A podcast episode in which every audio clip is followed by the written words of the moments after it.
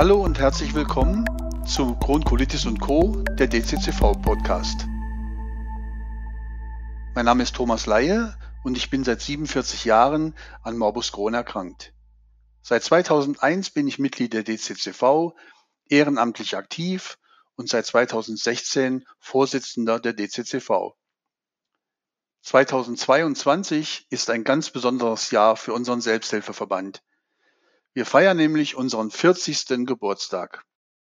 Ja, und darum soll es in dieser Jubiläums-Podcast-Folge auch gehen.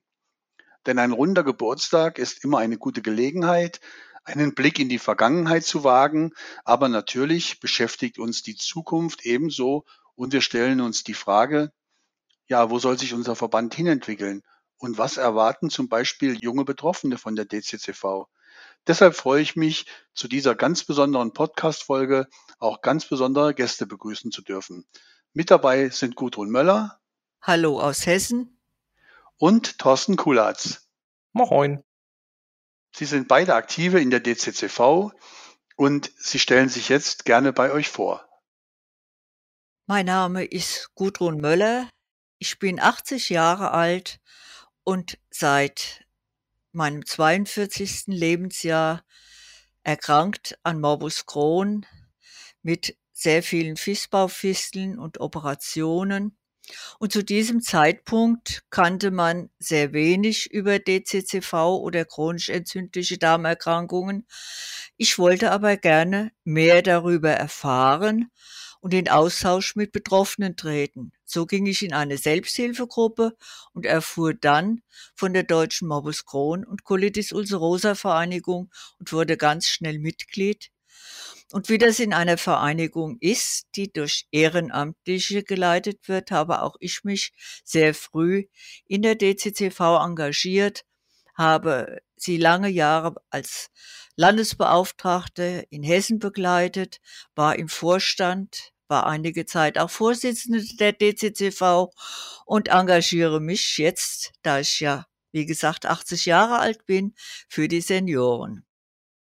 Ja, Moin auch noch äh, von mir. Ich bin äh, Thorsten Kulatz. Ich bin 25 Jahre alt. Feiere jetzt, glaube ich, im September diesen Jahres äh, mein zehnjähriges Morbus Crohn Jubiläum. Selber in der DCCV bin ich, glaube ich, seit 2019. Ja, ich glaube, das kommt ungefähr hin. Und äh, aktiv bin ich jetzt seit knapp einem Jahr, engagiere mich dabei im aktiven Kreis Youngster, die sich vor allen Dingen mit jüngeren Leuten bis 29 beschäftigen. Ja, wunderbar. Da haben wir schon mal einen guten Einstieg. Und da würde ich auch einfach mal sagen, Thorsten, fang doch mal an. Was hast du denn für Fragen an Gudrun? Genau.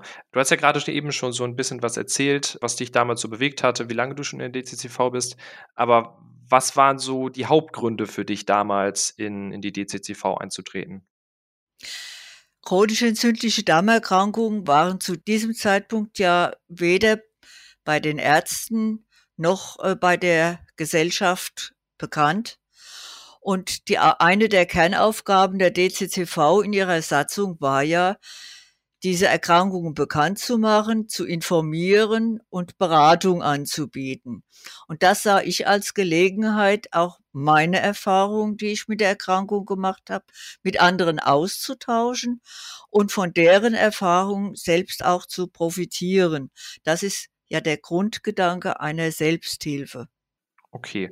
Und wie glaubst du, hat sich das jetzt so im, im Laufe der Jahre verändert? Also, das habe ich selber auch schon ganz oft gehört, hattest du ja auch gerade gesagt, dass ganz früher kaum jemand die Erkrankung kannte, nicht wusste, wie damit umgegangen werden soll.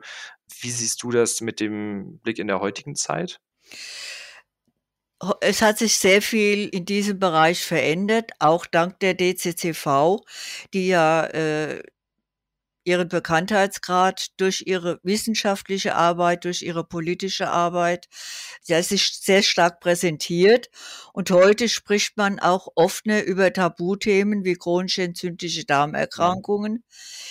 Und es ist auch so, dass die Selbsthilfe, die zur damaligen Zeit als ja Lückenbüßer angesehen wurde, heute ein Bestandteil der medizinischen Versorgung ist. Selbsthilfe ist integriert in die Behandlung von Patienten. Hm. Inwiefern Lückenbüßer? Also wieso früher Lückenbüßer? Weil zu wenige Ärzte äh, die Erkrankung kannten, es nur ganz wenige Zentren gab, die sich mit den chronisch entzündlichen äh, Darmerkrankungen beschäftigt haben. Die Betroffenen mussten zum Teil drei, vier, 500 Kilometer reisen, wenn sie zu einem in Anführungsstrichen guten Arzt wollten.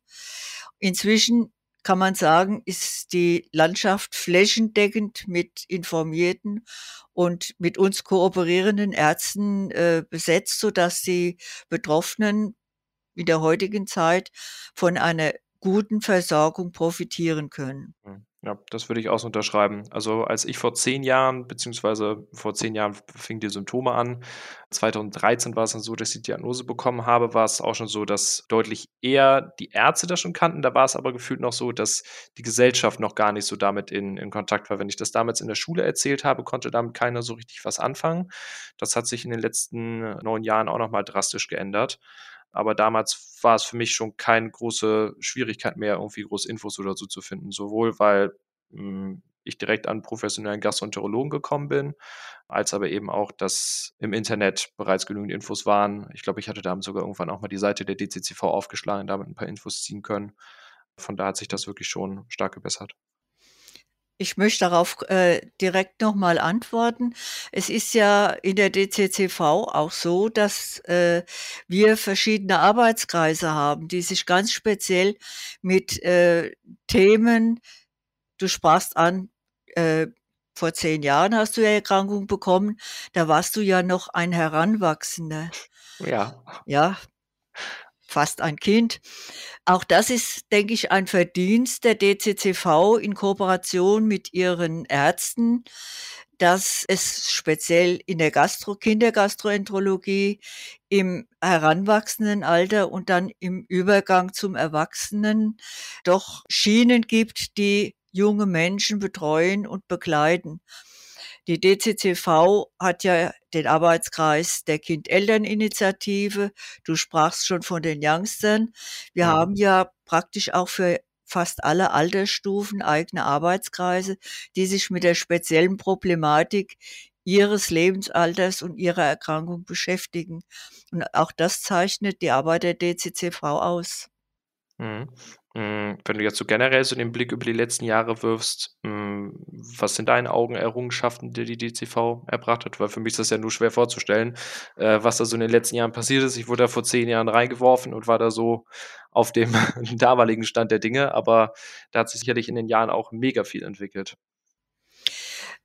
Es ist aus meiner Sicht so, dadurch, dass wir unabhängig von der Industrie unsere Arbeit gestalten im Wissenschaftsbereich, das heißt in der Zusammenarbeit mit den Medizinern, mit den Ärzten, mit den Unikliniken, mit den niedergelassenen äh, Ärzten als seriöse Ansprechpartner in der Selbsthilfegruppe anerkannt sind, dass wir mit diesen äh, Ärzten zusammenarbeiten, wenn es um Studien zu CED geht, dass wir in der Versorgungslandschaft mit diesen Ärzten zusammenarbeiten, dass wir Forschungspreise ausloben, um auch die jungen Mediziner für dieses Thema chronische entzündliche Stammerkrankung zu interessieren.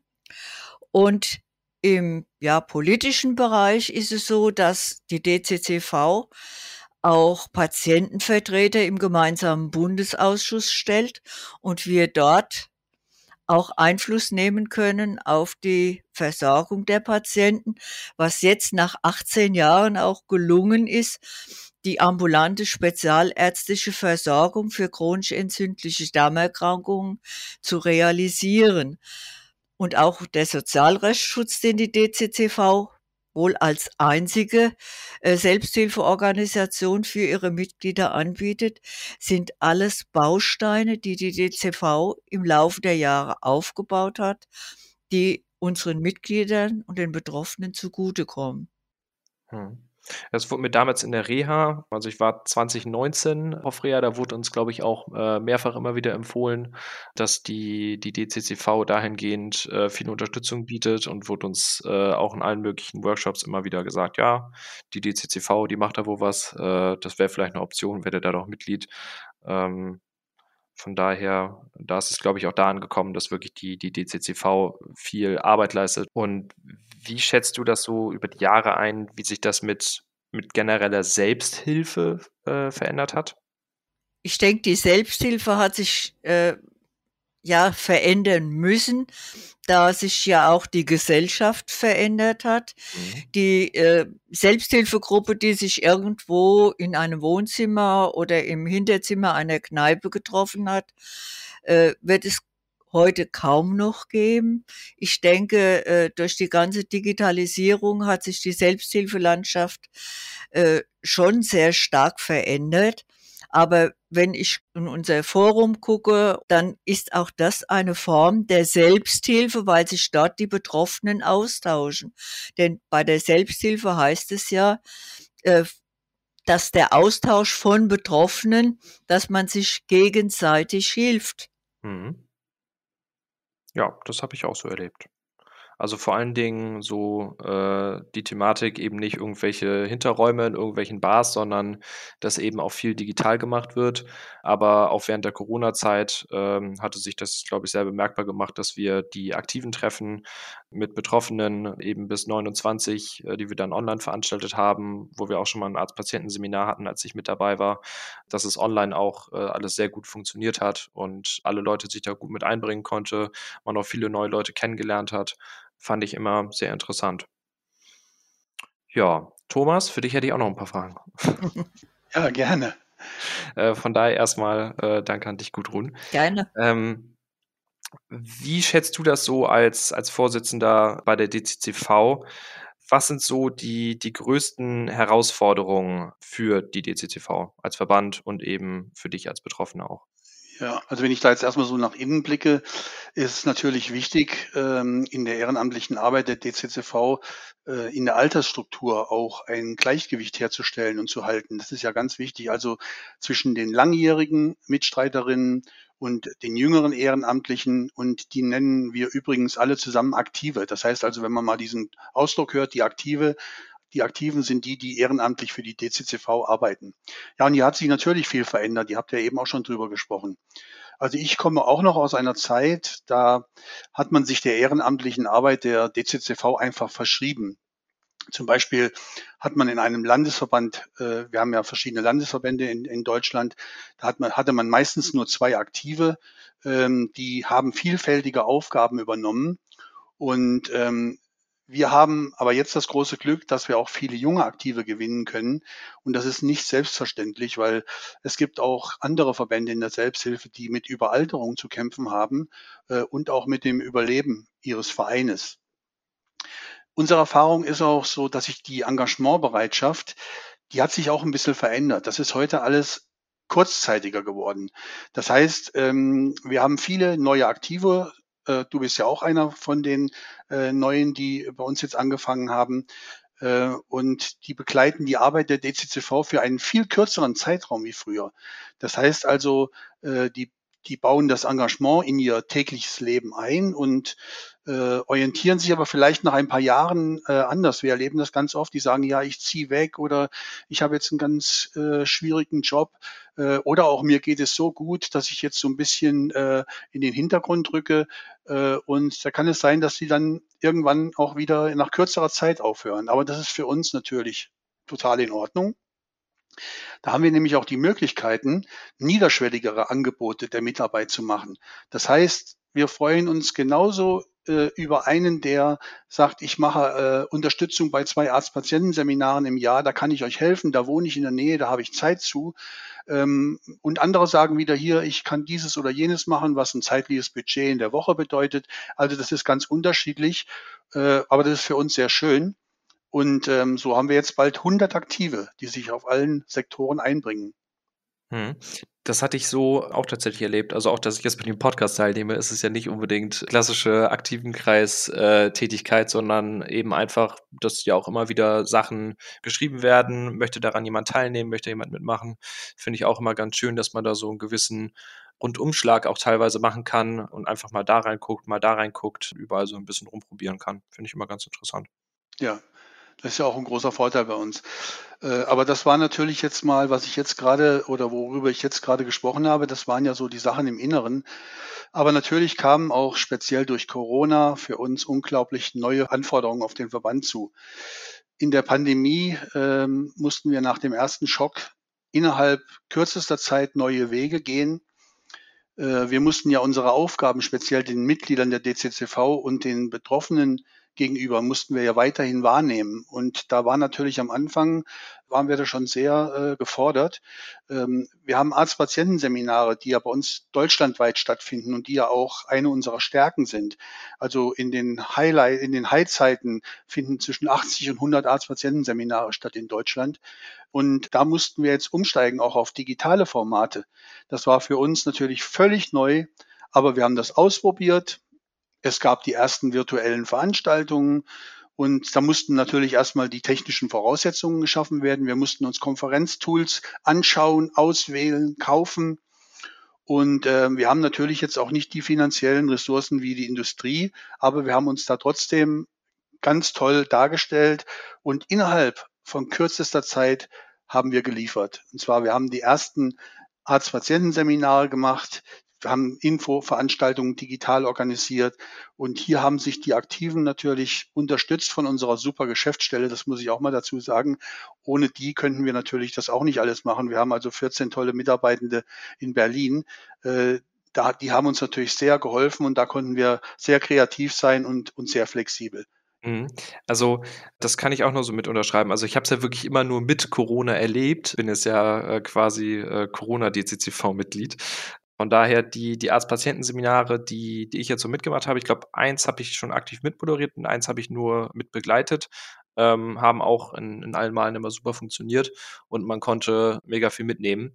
Und wenn ich es mit einem anderen vergleiche, ich meine, dass es auch von der DCCV war, irgendwann 2014 um den Dreh rum, war ich, glaube ich, auch mal beim äh, Arzt-Patienten-Seminar in Präsenz mit dabei. Und da konnte ich jetzt so für mich eigentlich nur wenig äh, Unterschiede feststellen. Also in, in, beiden Malen wurde das eigentlich sehr gut äh, rübergebracht und auch das Digitale wurde eigentlich hervorragend umgesetzt und äh, gibt einem ja auch immer noch mal ganz andere Möglichkeiten. Ne? Ja, also es, es, ist natürlich ganz klar, ich bin ja auch ein Verfechter der Arzt-Patienten-Seminare. Ich mache die auch unglaublich gerne, weil dieser persönliche Kontakt, der ist natürlich für uns auch ganz wichtig. Ne? Einfach auch mal äh, ein paar Mitglieder kennenzulernen, die einen nochmal ansprechen können.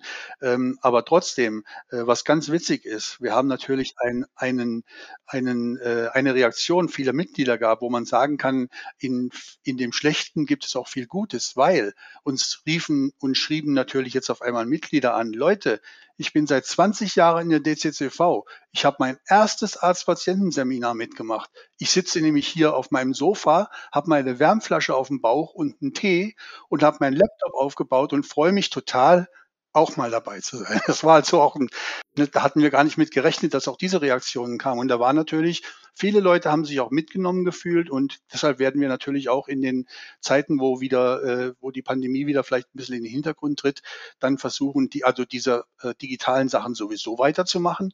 Äh, oder vielleicht natürlich, wovon wir noch so ein bisschen träumen, das dann auch irgendwann hybrid machen zu können, was natürlich dann auch wieder äh, mehr Kosten verursacht. Mhm. Ja, aber Hybrid wäre, glaube ich, wirklich eine, eine ganz coole Sache, weil man da ja wirklich dann äh, das Beste aus beiden Welten miteinander verbinden ja, kann. Ja. Äh, und ich selber fand es auch immer ganz praktisch, daran teilzunehmen, dass man äh, selber immer noch mal was Neues lernt, weil sich ja auch da die, die Sachen weiterentwickeln. Und wenn man da einfach mal auf den neuesten Stand gebracht wird, kriegt man da auch immer ganz viele neue Infos. Fand ich auch mhm. immer ganz cool. Ja, Gudrun hat es ja eben auch schon gesagt, ähm, was natürlich auch ganz wichtig ist bei unserer Arbeit, äh, um nochmal auf unseren Verband zurückzukommen. Wir sind natürlich ein Player in der Gesundheitspolitik. Das kann man heute schon äh, zweifelsfrei sagen. Ähm, und äh, dass die, dass die äh, Krankenkassen für die Selbsthilfe Geld bezahlen, das hat ja auch seinen Grund, ähm, äh, weil wir, wir machen einfach sehr viel. Ne? Wir füllen große Lücken aus. Ähm, wir übernehmen in vielen Fällen diese wichtige Arzt-Patienten-Kommunikation. Das ist dass die Ärzte haben da gar keine Zeit mehr zu. Die sind, die sind voll, die rennen von einem Zimmer zum anderen und die können diese Dinge, diese zwischenmenschlichen Sachen oft gar nicht äh, übernehmen. Und da sind wir am Start. Und da, ne, da holen wir die Betroffenen ab, dass wir auch mal sagen können, hier, wenn du aus dem Krankenhaus rauskommst, da hast du einen Ansprechpartner, da kannst du mal anrufen, da kannst du mal zu einem Treffen gehen äh, und kannst äh, einfach mal sagen, ja, wie geht's eigentlich jetzt mit mir weiter? Pillen habe ich jetzt und Therapien, aber äh, wie geht's jetzt, wie geht's jetzt eigentlich der, der Rest weiter? Weiter. Ne? Und da helfen wir natürlich mit Aufklärung. Und das ist oft die Beratung aus betroffenen Sicht, die ja sehr wichtig ist. Oft kriegt man die besten Tipps von anderen Betroffenen. Aber was bei uns natürlich sehr wichtig ist, bei medizinischen Problemen können wir auf unseren tollen medizinischen wissenschaftlichen Beirat zurückgreifen, der, wenn wir dem Fragen stellen, da ganz toll antwortet. Und das ist dann nicht irgendwas von irgendwoher, sondern da antworten dann Leute, die in der CED-Szene bekannt sind, die sich auskennen, die leitliniengerecht therapieren. Und das ist natürlich dann auch ein, ein großes Fund. Mhm, stimmt, das ist eindeutig äh, viel wert, das ist richtig. Ähm, was hatte dich denn damals überhaupt dazu bewegt, zur, zur DCCV zu gehen? Also du bist ja auch schon ein Weilchen länger mit dabei. Ja, ich bin jetzt seit 21 Jahren dabei und ich bin ja so der Klassiker. Ähm, ich wollte ja mit diesem Thema überhaupt gar nichts zu tun haben. Also wenn man überlegt, ich habe die Erkrankung 1975 bekommen und ich habe mich 1997, 22 Jahre später, das erste Mal in einer Selbsthilfegruppe sehen lassen. Übrigens die beste Entscheidung meines Lebens, ähm, weil ich da so viele tolle Leute kennengelernt habe, die mir Tipps und Kniffe äh, gesagt haben, die ich vorher gar nicht wusste. Und ich habe mich vorher wirklich mit niemandem ausgetauscht. Meine Familie, die wusste Bescheid, aber ansonsten niemand. Und ähm, ich bin dann über diese Selbsthilfegruppe, bin ich dann irgendwann auch zur DCCV gekommen und ähm, habe dann, da ich ja hier in Künzelsau wohne, ähm, lange im Landesverband Baden-Württemberg mitgearbeitet. Das mache ich auch heute noch. Aber ich bin dann irgendwann mal in den Vorstand gewählt worden, und zwar 2007. Und 2016 wurde ich zum Vorsitzenden der DCCV gewählt. Und ähm, äh, das macht mir natürlich unglaublich viel Spaß. Äh, man bewegt wahnsinnig viel, aber ich muss doch sagen, die guten Gespräche mit anderen Betroffenen und das Gefühl, vielleicht so ein wenig weitergeholfen haben, das sind immer noch so die Highlights in meinem Ehrenamt. Also da bin ich immer noch bei den Basics und das mache ich noch immer unglaublich gerne, auch in meiner heutigen Position, die auch andere, die auch viele andere Dinge verlangt, äh, äh was den Verband betrifft. Mhm. Was sind so, wenn du sagst, dass du da gerne mal geholfen hast, was waren da so die bewegendsten Sachen für dich, ähm, die du so erlebt hast in deinen letzten Jahren bei der DCCV? Ja, ja, also wie schon gesagt, also anderen Betroffenen bei der Bewältigung ihrer Krankheit behilflich zu sein. Das ist ja der, das ist ja das, das die Intention, die ganz viele Ehrenamtliche haben. Ne? Mhm. Und ich, ich kann mich immer wieder erinnern, wie was das für mich ein schönes Erlebnis war, wenn einer nach einem Gespräch mit mir vielleicht zwei Zentimeter größer rausgegangen ist als er reingekommen ist, weil er vielleicht keine Ahnung hatte von der Erkrankung. Und viele Leute kommen da wirklich mit, mit, ähm, mit Ansichten rein, dass ihr Leben zu Ende ist, wenn sie eine, eine CED haben, was ja überhaupt nicht so ist. Äh, man kann ja ein tolles Leben führen und äh, man, man, kann, man kann alles machen. Ähm, und das war für mich, wie gesagt, eine tolle Sache. Und die Dankbarkeit der Menschen ähm, für unsere Hilfe, die beeindruckt mich immer wieder und bestärkt mich auch wirklich, mein Ehrenamt weiterzumachen. Mein persönliches Highlight ist natürlich wieder ein ganz anderes. Vor 21 Jahren habe ich bei einer DCCV-Veranstaltung meine Frau kennengelernt und wir haben nach 21 Jahren letztes Jahr geheiratet und wir arbeiten zusammen im Landesverband und äh, wir sind auch beide im Vorstand und ja, das ist natürlich für mich auch das persönliche Highlight gewesen, weil die hätte ich nie kennengelernt, wenn ich nicht in die DZCV gegangen wäre, weil das war irgendwo und ich habe oben gewohnt und sie unten und da hätten wir uns nie gesehen. Also das ist dann so mein persönliches Highlight. Siehst du mal, so kann die DCCV so noch Leute zusammen. Natürlich, natürlich. Ja, jetzt haben wir schon so ein bisschen was gehört, ganz toll. Der Thorsten hat uns ja, Gudrun, der hat uns ja jetzt schon super interviewt und ausgequetscht. Aber ähm, jetzt können wir den Spieß ja auch mal so ein bisschen umdrehen und ähm, können auch mal so ein paar Sachen fragen, die uns jetzt mal interessieren. Ich kann mich ja noch gut ans Kennenlerngespräch erinnern, was wir zwei hatten. Äh, das geht ja dann auch immer äh, über, über meinen Tisch, weil ich auch mhm. Ressortvorstand für die, fürs Freiwilligenmanagement bin. Und ähm, da haben wir uns ja kennengelernt und du warst mir gleich sympathisch. Aber du kannst ja trotzdem mal so erzählen, wie du zum Engagement gekommen bist äh, weil du bist ja auch ein schneller Aktivposten geworden bei uns. Das ist ja nicht Mhm. immer so. Du bist ganz so lange bei der DCCV dabei. Aber ähm, was erwartest du denn so von deinem Engagement? Was möchtest du erreichen?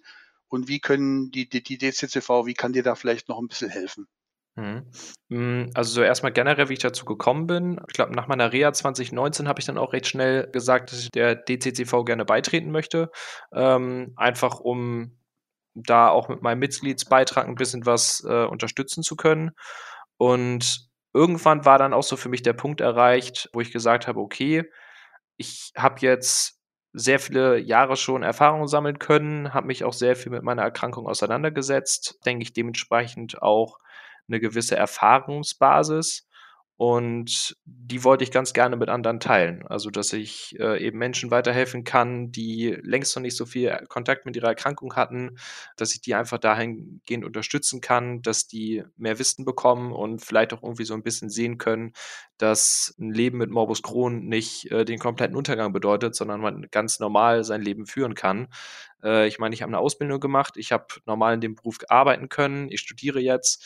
Äh, das alles war für mich möglich und ich glaube, dass man damit auch so ein bisschen was an, an andere geben kann, dass man einfach zeigt, egal wie, wie schwierig so ein äh, Verlauf gerade sein mag, dass man äh, trotzdem eben im Leben vorankommen kann und was erreichen kann. Ja. Ja, ich denke mal, dass es ja in deinem, auch speziell in deinem Alter auch wichtig ist, auch das mal an vielleicht an Gleichaltrige weiterzugeben, weil das ja auch oft eine schwierige Situation ist, wenn man auch gerade so äh, im, im, im beruflichen Einstieg ist, im familiären Einstieg.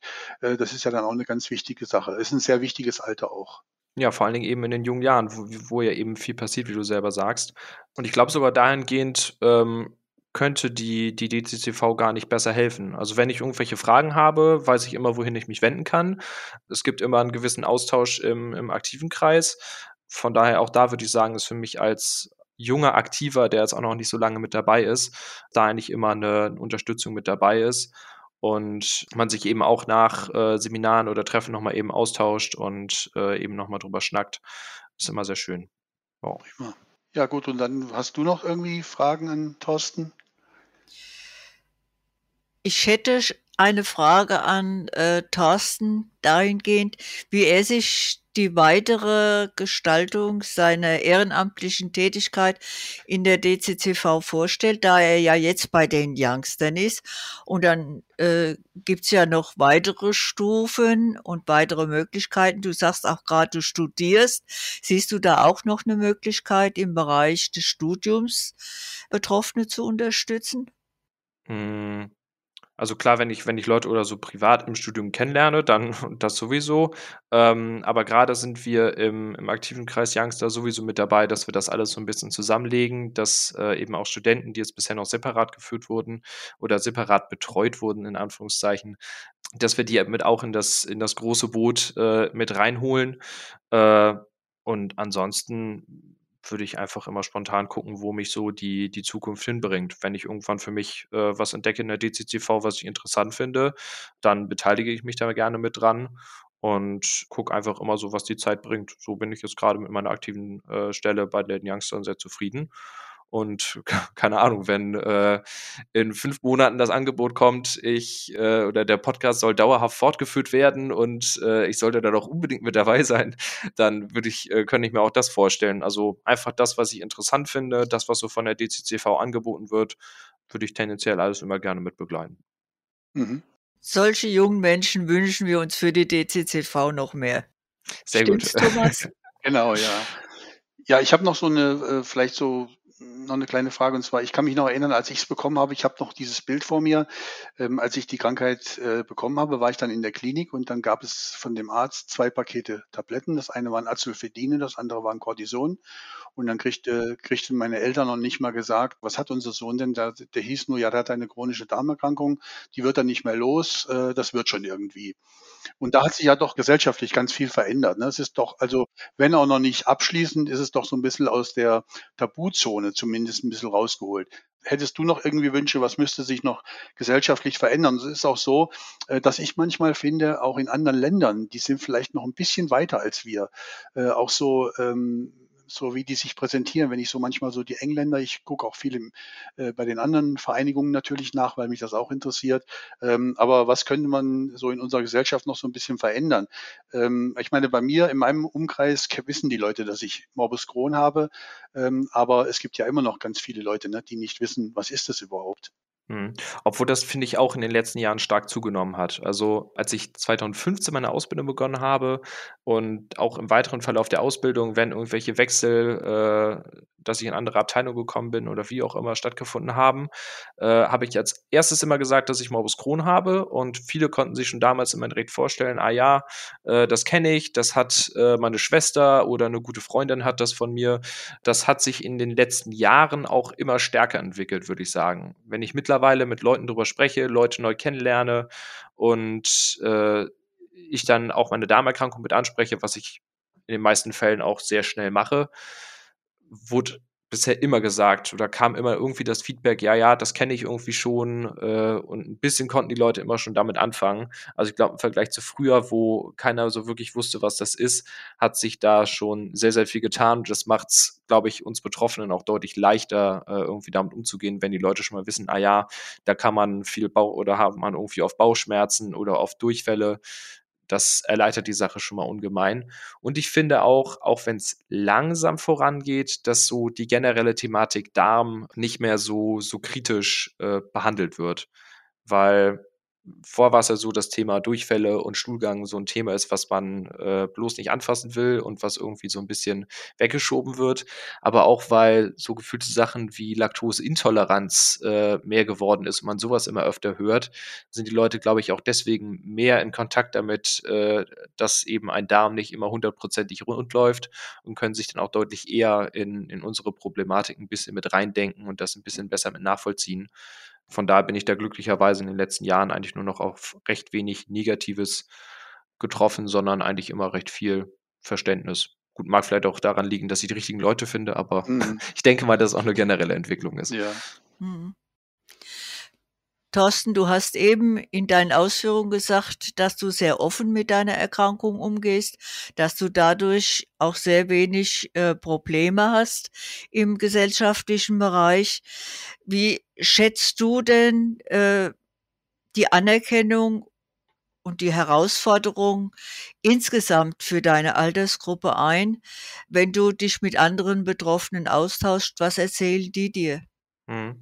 Also, ich glaube, ich habe erstmal als großen Vorteil, dass ich einen 'nen recht moderaten Verlauf habe. Es ist zwar so, dass ich immer ein gewisses Problemlevel habe, auch wenn ich in der ja, Labor und, äh, koloskopietechnischen Remission bin, äh, dass dann immer noch leichte Probleme da sind.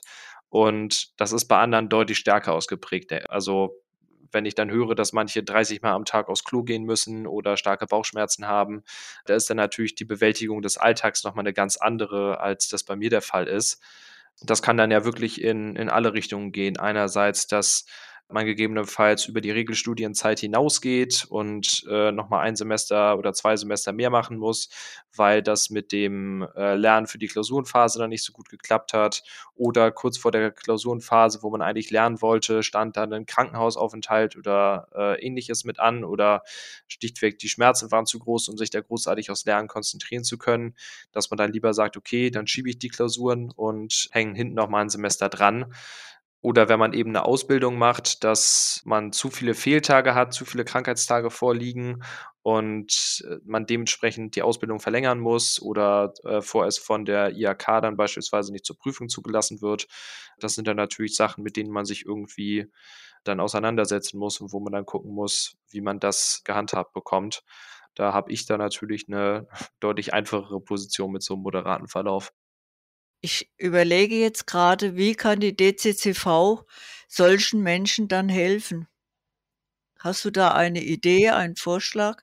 Ich glaube, das ist einfach über die die reine Präsenz, dass die Leute wirklich wissen: „Okay, die DCCV gibt es und das sind eben auch Themen, mit denen ich mich an die DCCV wenden kann.“ Dass man das eben nicht in seinem stillen Kämmerchen versucht, für sich auszuarbeiten, sondern dass man sich eben damit an die DCCV wendet, sagt: ich weiß es nicht, wie ich das machen soll. Ich wurde nicht zur Abschlussprüfung für die Ausbildung zugelassen, weil ich zu viele Krankheitstage oder zu viele Fehltage hatte während der Ausbildung. Wie kann ich das jetzt machen? Und dass man sich da eben mit Leuten austauschen kann. Oder sei es auch nur, dass man eben andere Betroffene über die DCCV findet bei äh, solchen Treffen, denen man sich dann darüber austauschen kann, die das Ganze vielleicht einfach schon erlebt haben und davon sich dann auch sagen können, so und so habe ich das gelöst. Also ich glaube, es ist einfach wichtig, dass den Leuten bewusst ist, dass sie sich mit ihren Fragen und Problemen an die DCCV wenden können, dafür auch nicht unbedingt Mitglied oder sowas sein müssen, sondern wenn diese Fragen bestehen und äh, dann wird man eine Lösung dafür finden oder man wird der Person zumindest dabei helfen können, besser damit umzugehen. Und ich glaube, das muss den Leuten bewusst werden. Danke dir für die Antwort. Gerne. Ja, es geht ja so ein bisschen um unseren 40. Geburtstag und ähm, jetzt gratulieren wir da nochmal ganz kurz alle drei. Äh, was wünschen wir denn der DCCV und vor allen Dingen auch den Betroffenen für die nächsten 40 Jahre? Ich wünsche mir für die DCCV für die nächsten 40 Jahre, dass sie weiterhin Wegbegleiter für Betroffene bleibt, auch wenn man vielleicht irgendwann erkennt, welche Ursachen die Erkrankung hat, man sie vielleicht sogar heilen kann. Aber die Problematik bleibt immer noch bestehen. Ich hatte und habe eine chronische entzündliche Darmerkrankung. Ich wünsche mir auch für die DCCV, dass sie immer Menschen findet, die bereit sind, sich ehrenamtlich zu engagieren. Und ich wünsche mir als letztes, dass die DCCV den Weg, den sie gegangen ist, nämlich unabhängig von Industrie und äußeren Einflüssen von Betroffenen weiterarbeitet. Danke. Damit hat Gudrun eigentlich schon einen großen Teil genannt. Von daher kann ich mich da eigentlich nur anschließen, dass äh, eben weiterhin sich äh, Leute auch aus allen Altersschichten und aus, von allen betroffenen Seiten, also sei es, dass eben Putsch oder ein künstlicher Darmausgang besteht, dass äh, eben auch die Leute äh, viel mit äh, bewegen können, auch ihre eigenen Ressort mit haben, äh, dass sich da eben aus, aus allen Schichten und aus allen äh, Krankheitsunterarten, die sich von, vom Morbus Crohn und Colitis ulcerosa eben äh, ergeben können, äh, die sich eben auch mit bei, bei der DCCV beteiligen und äh, dass die DCCV da eben weiter so eine super Aufklärungsarbeit macht, dass man eben nicht den Kopf in den Sand stecken muss, sondern äh, das Leben eben normal weitergehen kann. Ja, sehr schön. Ja, genau. Und ich wünsche auch, dass wir weiterhin so tolle Menschen haben in unserem Verband, die unseren Verband so stark machen durch ihr Engagement und ähm, natürlich, da, dass auch das Angebot für Betroffene vielleicht noch umfangreicher wird. Vielleicht haben wir noch ein paar gute Ideen, äh, was wir noch machen können. Und ähm, natürlich freue ich mich natürlich auch als, als Vorsitzender über noch mehr Mitglieder, jede Stimme in der Selbsthilfe macht unsere DCCV lauter. Das ist schon immer so gewesen. Wobei ich sagen muss, wir haben in 40 Jahren noch kein Jahr gehabt, in dem wir nicht Mitgliederzuwachs hatten. Kann man ja auch nochmal voller Stolz sagen. Also wir haben immer mehr äh, zu, äh, Mitglieder bekommen jedes Jahr. Ja, und ich wünsche natürlich auch den Betroffenen, dass es vielleicht noch Möglichkeiten gibt in Form von neuen Therapien, dass die Aufklärung über die Erkrankung und gute Informationen, dass das vielleicht noch ein bisschen besser wird. Auf alle Fälle weiß ich eins, hierzu wird die DCCV bestmöglich beitragen. Ja, und jetzt sind wir schon fertig mit unserer Jubiläumsfolge. Gudrun Thorsten, ich danke euch ganz herzlich für das interessante Gespräch und ähm, ich hoffe, unseren ZuhörerInnen hat es auch Spaß gemacht, äh, zuzuhören und Sie schalten sich auch bei unserem nächsten Podcast wieder ein. Wir sind auf allen bekannten Kanälen natürlich zu hören und seit kürzester Zeit haben wir auch einen Instagram-Kanal. Das ist dccv.de und auf Facebook und auf YouTube sind wir auch präsent und ich würde sagen, vielen Dank und vor allem kein Alarm im Darm. Dankeschön.